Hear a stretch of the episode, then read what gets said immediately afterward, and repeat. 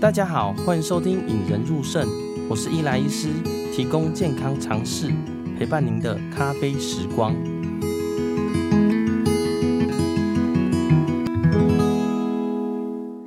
今天很开心，欢迎杨梅天成医院的呃泌尿科彭主任来到节目上。嗨，彭主任。嗨，林医师你好，我是杨梅天成医院彭元宏医师，我是本身是泌尿科医师。对，彭主任其实是我们大学是一起打桌球双打啦，算是一个呃，好了，勉强算黄金双打，只是被打得很惨的 双打组合就是了。对，学弟进来之后，我们就被惨电了。哦，对对对对，我们以后应该有机会再邀请那些学弟一起来来节目上去分享他们。科的专业啦，对，对，我看那些学弟现在都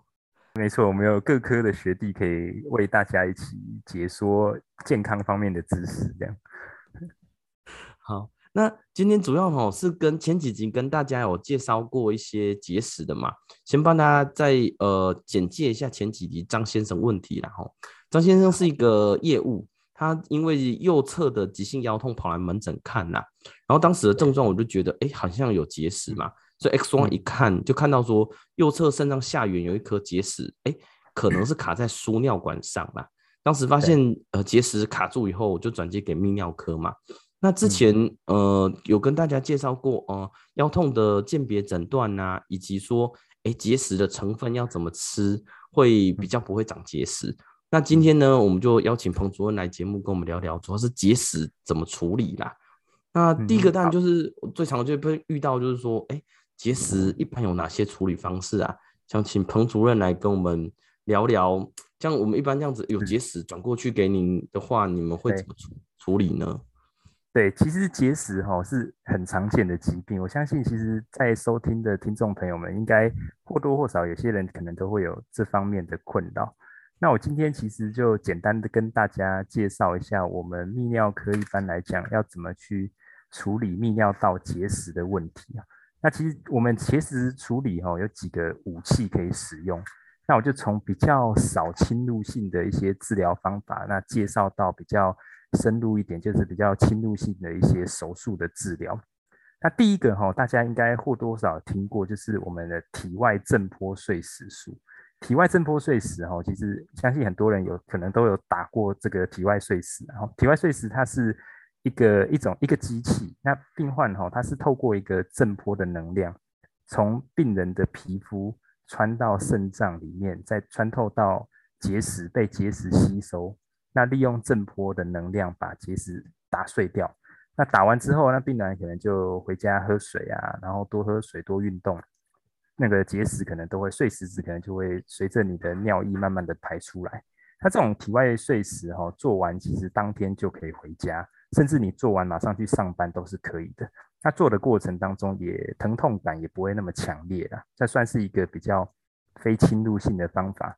去处理我们的泌尿道结石。那如果比较稍微侵入性一点的方法，大概就是像输尿管结石，像张先生这个听起来大概就是比较像是输尿管那边有结石卡住，那我们就可以透过内视镜。我们呃学理上面叫做输尿管镜的输尿管镜取石手术，就是病人在麻醉之下，我们医生呢利用一个很长的输尿管镜，从病人尿尿的呃尿道的地方进去，进到输尿管，那利用雷射啊或是集石器把那个输尿管的结石把它打碎掉，让碎石慢慢的排出来。那这是属于第二个比较稍微侵入性一点点，就是但是身上不会有伤口，是属于一个内视镜的手术处理方法。那比较侵入性的方法就是像比较大的结石，那病患可能需要在麻醉之下，从皮肤你的肾脏肾肾脏那个表皮开一个大约一点五公分到两公分的小伤口，那穿进你的肾脏里面，利用肾那个肾脏镜。也是内视镜，但是这是从皮肤进去的。那进去到肾脏里面，那利用集石器或者是用雷射把石头击碎之后，然后用用我们的夹取取石的那个石头结石网，然后把石头慢慢的夹出来。那大概就是有这几种处理的方法。那比较非侵入性的，就像是体外碎石。那比较侵入性一点点的，就像输尿管镜取石手术，或者甚至更侵入一点的，就是经皮肾造瘘的手术方法。那以上回答给大家这样。诶，像我一般在门诊啊，或者说像常常就听到病人说，哎，他之前呢、啊、常常去做什么手术啊？哎，好像像我们出来的时候，应该大部分都不会，嗯、但是好像早期是不是有一些病人会是用开刀方式把结石拿掉，或者是早、呃、早期就是我们看到哇，那个像我帮病人做超音波的时候，都会看到哎有一些疤痕，然后他说他以前因为结石开刀，在早期老师那一辈会这样子做吗？对，早期那一辈的话，哈，其实因为因为这几年几乎已经不太会听到病患说去因为结石哦去开一个那个八公分或十公分的这种大大伤口去为了石头把它取出来。那因为为什么会会早期会用开刀的方法？因为早期没有我们刚刚讲的一些内视镜。那现在因为这这二三十年开始内视镜发展的非常的蓬勃，非常的进步，然后所以等于是说。用内视镜就可以处理掉几乎百分之九十九以上的结石，所以我们大概要病患要接受这种大手术的机会是非常低的。但是你讲的像林医师你讲的那个早期，那可能就是一个年纪比较大的，或者是他更早期那个内视镜还没有那么发展的时候，那时候确实为了一颗结石就可能会开一个很大的伤口去把那个石头把它拿出来。嗯。哎，那像在门诊常常会问，就病人就会说，哎，我这个结石啊，之前有时候要震震波啊，震一震，然后又有时候医师要跟我讲说要内视镜。那像我们就是像我们都会跟病人讲说是依照大小嘛，那可以对对，也请彭彭主任跟我们介绍一下说，哎，呃，体外震波啊，经鼻造瘘口啊，或者用输尿管镜取石，大概会什么时候会需要做到这些？让呃听众们有一个比较简单的依据呢。对对对，其实我们呃泌尿科医师啊，或是一般肾脏科医师，我们一般选在结石处理上面要怎么选择它的呃，我们医生要怎么选择它的治疗方法哦？其实最重要的其实就是看石头的大小，哦，石头的大小跟它的位置。像我们一般来讲，比较大的石头，像大于两公分以上的大石头。基本上我们就要选择比较侵入性的方法，好像两公分以上的肾结肾在肾脏里面的肾结石，那我们可能就会选择像呃刚刚讲的经皮肾造瘘手术，就是在皮肤上开一个一点五到两公分的伤口，把肾脏镜穿到病患的肾脏里面，再把石头取出来。那如果比较中小型的石头，像两公分以下或是半一公分左右这种石头。那如我们大概都会选择像体外震波碎石，或者是输尿管镜取石这种比较侵入性比较低的这种处理方法。最最最主要，我们还是看结石的大小，然后还有第二个就是要看它的位置啊。比如说像在肾脏的结石，那可能我们就会比较倾向做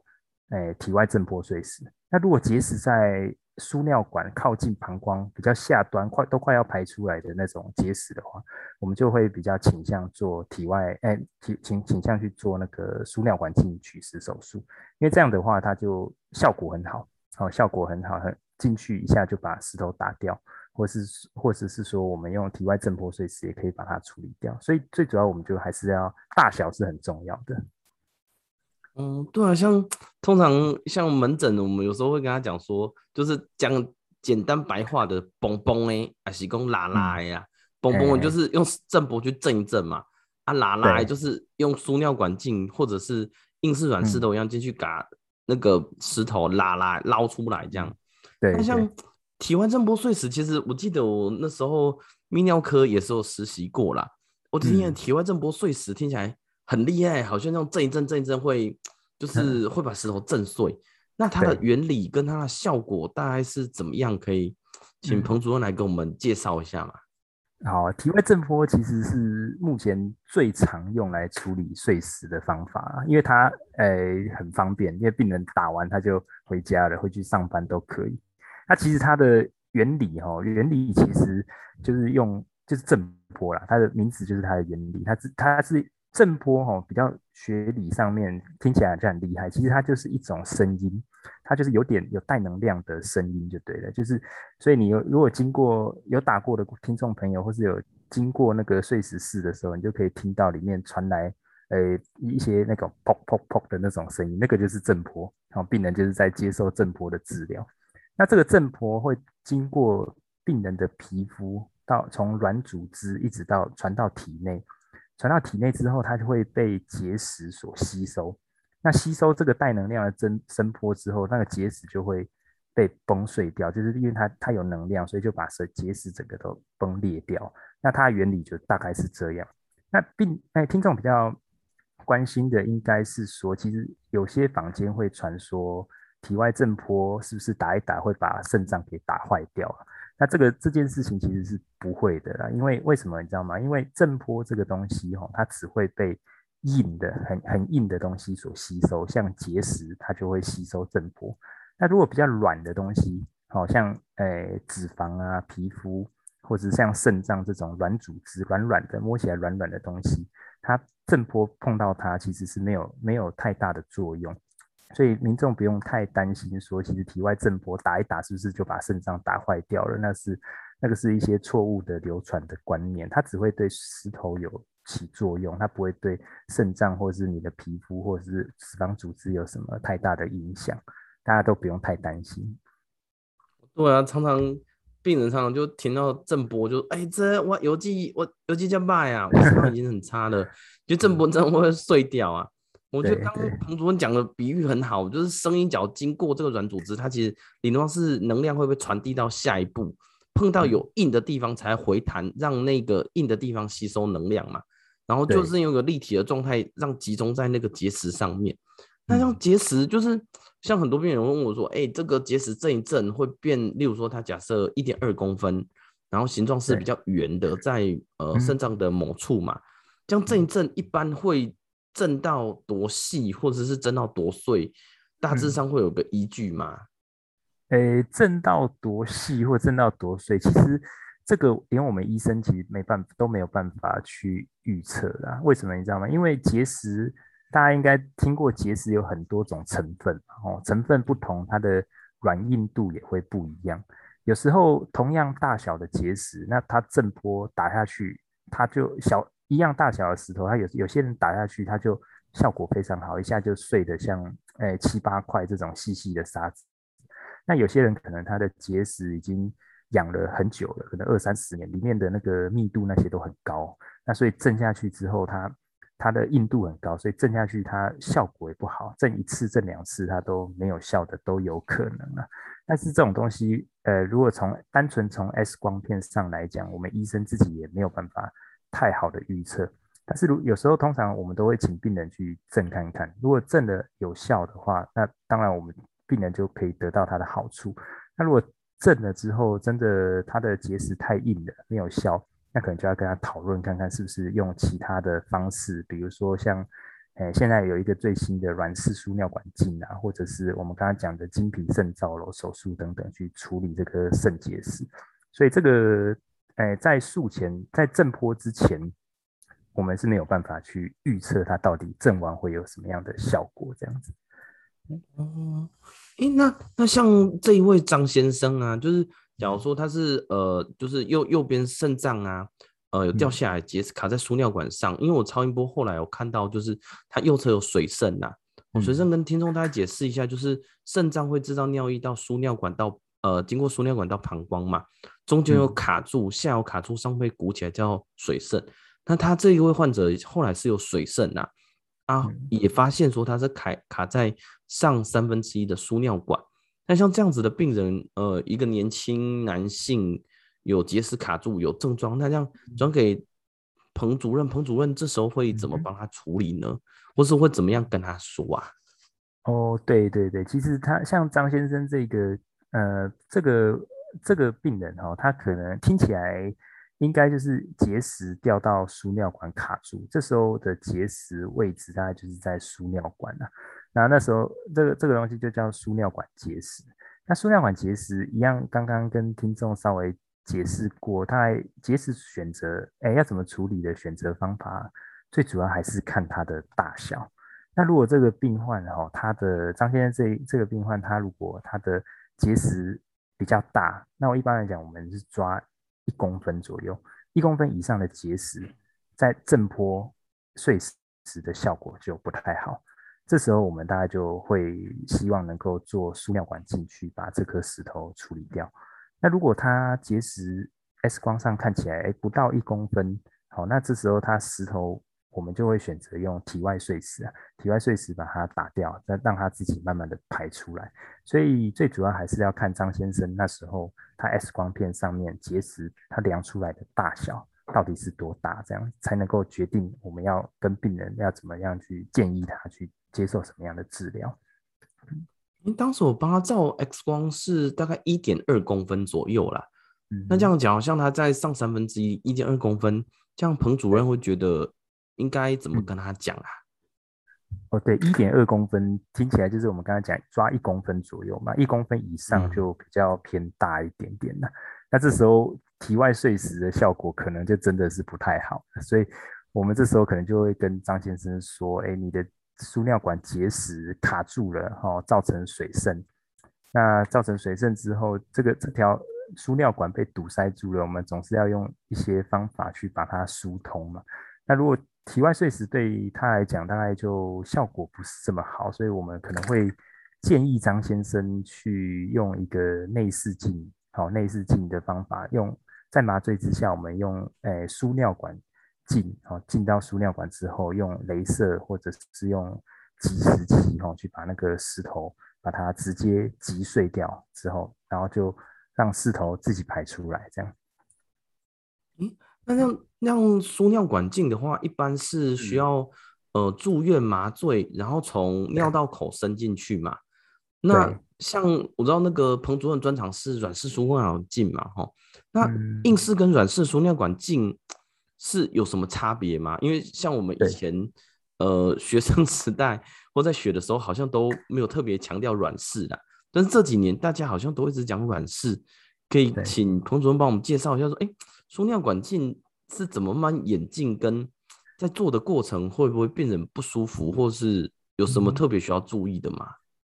对，因为软输尿管镜其实基本上它做的方法都差不多，那只是器材有点不太一样。那硬传统的那种硬式输尿管镜是大概二十年前左右被发明的哦。那发明之后，我们使用，因为传统的硬式输尿管镜，大家可以想象一条很长很长的内视镜，但是是硬的，好硬的伸到你的输尿管里面去，好，但是因为镜子是硬的，那是但是我们人体的输尿管哦，其实是弯弯曲曲的，然后肾脏里面也是弯弯曲曲的，那一条硬硬的管子伸到这个弯弯曲曲的水管里面，哎，术后之后，当然病人就会比较不舒，第一个就比较不舒服。第二个就是你能够到达的地方，就比如说管子很弯，可是我你的镜子是硬的，所以能够看到的视野也比较小。那软式输尿管镜就刚好克服了这个这个这个极限呐，就是克服了这个限制。那它软式输尿管镜顾名思义就是说，它一样是输尿管镜，只是它的前端是可以是弯曲的，你可以医生可以透过一个遥控器，你把它想象一个遥控器，那前端的。镜子是可以透过那个遥控器去变换它的镜子的角度，那这样对对我们手术上面来讲就可以有更好的视野。比如说石头在一些比较刁钻的位置，比如说在肾脏的一个角落，很很低位的角落，那一般硬式的输尿管镜是看不到的，也打不到这颗石头。但是软式输尿管镜，我们就可以透过一个遥控器去改变输尿管镜的角度。我们就可以把那个石头，把它轻松的把它击碎掉。所以这个这个这个技术发明之后，其实对对于病患来讲是一个一大福音呐。只是现在因为它刚开始广泛使用，所以它的价格还是比较高。那但是但是如果以后越来越普及之后，整个成本慢慢降低之后，对病患来讲就会是一个很广泛使用的一个器械。那硬式跟软式输尿管镜进去，除了像操作者的差异是说，呃，软式输尿管镜可以比较深入，针对那个局部直接做。那硬式是因为输尿管基本上还是会有一些弯曲，所以比较难到达那个地方吗？还是说？对，对，就是就是硬软式的话，因为它角度可以改变嘛，角度可以改变，所以有一些比较弯曲的输尿管，那它有时候硬式的镜那个硬式的内视镜，它不一定能够到达它最高的输尿管最高的位置。好，比如输输尿管某一些角度，它没有办法看得到。但是软式因为可以，它前端的那个镜子可以转弯，它可以沿着沿着输尿输尿管壁转弯，它也跟着转弯。那所以它它能够看到的角度跟到达的那个视野是比较好的。哦，哎，那像病人来说，吼，就是他们呃，像我是男生嘛，或是女生也是一样啦，嗯、就是从尿道插进去。那硬式跟软式的不舒服的程度，因为因为还是会有麻醉嘛，那不舒服程度两个会有差别吗？两个其实当然软式会比较好一些些啦，但因为它毕竟它镜子是比较柔软一点点。那但是因为本身做这项手术都是需要麻醉的，所以做的过程当中，病人基本上是完全没有感觉的，不管是硬式的输尿管镜或是软式输尿管镜，两个病人都。没有，因为麻醉的关系，所以病人在都是睡着了。对，手术的过程当中是没有感觉的。但是术后的话，其实软式输尿管镜对病患来讲是比较舒服一些些，因为毕竟镜子是软柔软的，所以进去来讲比较没有那么多的侵犯性。这样。嗯，那像像呃彭主任，因为经验那么多嘛，有彭就是像我这位张先生，后来是也是输尿管镜啊，不过。呃，他当时选择的是硬式嘛，嗯、所以是做完之后就就石头就解决了。嗯、那不知道彭主任这边经验那么多，软式输尿管镜有使用上的经验或者是案例可以跟我们分享一下吗？那案例的部分，我我觉得如果你是那种有肾脏结石，或者是说肾脏里面有很多颗结石，然后同时又有输尿管里面的有结石的患者，其实你就很适合。做软式输尿管镜，那我举一个我自己亲身的例子哈，我我有一个病人，他本身他本身是长期因为有多发性肾结石，他肾脏里面有五六颗，好几颗结石就对了。那这个结石平常相安无事就没事的，但是常常会因为这颗结石而感染。因为结石哦，本跟大跟听众讲一下，因为结石本身因为它很容易藏污纳垢，很多细菌会躲在这颗结石里面。那结石。在肾脏里面，平常是不会有什么太大的问题，偶尔偶尔会有点疼痛的感觉，但是有时候就是因为里面有一些细菌，会造成你的肾脏会有一些感染。但我的这个这个病患，他本身就是肾脏也有很多很多的结石，那这个结石哈，偶尔就会让他的肾脏感染，那甚至会因为肾脏感染而住院，需要住院打抗生素。那多年之后，因为他本身就是一直常年被这个问题所困扰，那后来我就跟他讨论之后，我决定就用软式输尿管镜一次把他的肾脏里面的结石，用雷射的方法，软式输尿管镜的方法，把它里面的结石全部把它击碎掉。那击碎掉之后，慢慢排出来之后，他最近这几个月到一年的时间，他都没有因为结石而感染。那对他来讲，他。也算是一个解决他一个那个生活上一个很大的困扰，就是，所以我跟听众讲说，这样大概就是那种多发性的很多颗结石的，好，甚至这个结石会造成你生活上一些困扰的时候，其实你就很适合考虑是不是去做一下软式输尿管镜，把这个石头把它一次把它清除掉，对你来讲是效果是一个很好的选择，这样。哦哦，那这样我比较清楚，因为我们在门诊中，哈，大部分很小的结石，我们大部分还是建议他多喝水啦。中大型结石可能稍微吃喝，就是可以吃药啊，或者是饮食再加油。那假如说更大的，就要请像彭主任的泌尿科医师来处理啦。那看起来好像震波啊，就是小石头嘛，这样不能太大的石头。那内内视镜取石呢，硬式跟软式，软式。处理又更全面，而且 感觉又比较不舒，不会不舒服。那大部分的这些病人呢，做完是说还是要住院嘛？那像住院大概会几天可以回去直接马上上班，或是多久应该要回诊呢？呃，其实内视镜就是它还是有它的好处，它好处就是很快就恢复了。就是一般来讲，我们只要做完内视镜手术、取石手术，不管是硬式或者是软式的手术，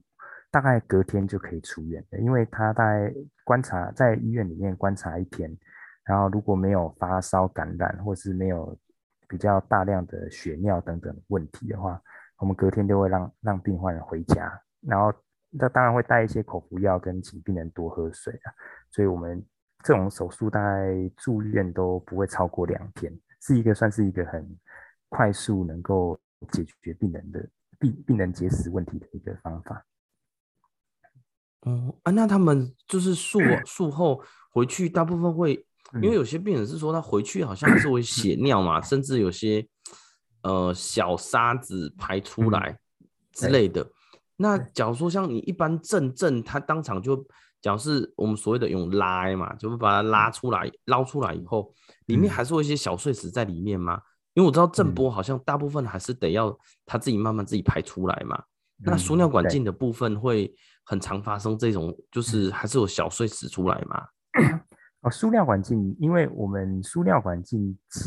把石头打掉之后，我们大部分还是会用夹的帮把大颗的石头把它夹出体外，当然会还是会有一点点小沙子在体内，所以病人病患回家之后，偶尔还是会有一些小石头排出来，这是都还算是正常现象啊。不过震坡震坡碎石的话，因为它完全是靠自己排嘛，所以它震坡碎石完之后排出来细沙子的感觉会比较明显。那体外呃输尿管镜取石就比较没有这样子，就大概就是一偶尔会有一点点小沙子排出来，不会说很大量的。嗯，哦，好，我今天谢谢。彭主任来到节目啦，嗯、也帮我，就是我们肾脏科，他们都处理一些很前缘的，就是小结石啊，嗯、或是腰痛啊。那脚中大型结石，我们通常还是要转给泌尿科。那常常有时候病人就是，哎、欸，就是第一时间还是会先回来。那常常就是有一句老话嘛，一日结石，终身结石啦。但现在有些软式输尿管镜可以把一些陈旧型或比较以前比较难处理的结石处理掉。但是常常长结石还是有自身的关系啦，嗯、所以，哎、欸，啊，那彭主任有特别想想要跟大家告诫说，针对结石的处理方式吗？对，结石的话，处理方式大概今天也是聊得蛮深入的哈。其实这些东西都是这几年这一二十年来，科学家们慢慢慢慢把内视镜把它做得非常的清非常的清楚，然后因为我们医生在做的时候都可以知道那个内视镜的。解析度跟使好那个使用的方便程度都已经算是非常的进步了啦。那目前来讲，其实大部分都可以使用内视镜把它处理掉。那当然，刚刚林医师说的没错了，其实结石复发率非常的高。我觉得大概，诶，根据统计上面来讲，其实百分之五十以上的结石患者其实都会终其一生还会还会再发。那大家如果有结石过的患者哈，其实。诶、你应该平常大概要要多喝水啊，这样就是每天都喝大概两千到三千以上的水分。然后饮食的部分，因为前几集好像林医师有介绍过，那我这边就就不再赘述。其实我我要提醒，可能就提醒大家，如果可以的话，就尽量多喝水，就绝对是对身体非常有好有帮忙的。我今天谢谢彭主任来到节目上啦，也跟大家分享。那之后我们会把一些今天讲的呃制成表格跟图啦，那也欢迎大家可以到我们的呃 Apple Podcast 或者我们的 FB 引人入胜粉丝团来跟大家交流哦。今天谢谢大家的收听，好，好，谢谢各位听众，谢谢林医师。那也希望大家如果有任何问题的话，可以跟我们一起联系。那我那也可以跟我联络也没有问题啊。我我留言之后我会再跟林医师一起回答大家的问题，这样。谢谢杨梅天成泌尿科彭主任哦。好，谢谢，谢谢林医师，拜拜。让我们培养胜利思维，拥有幸福人生。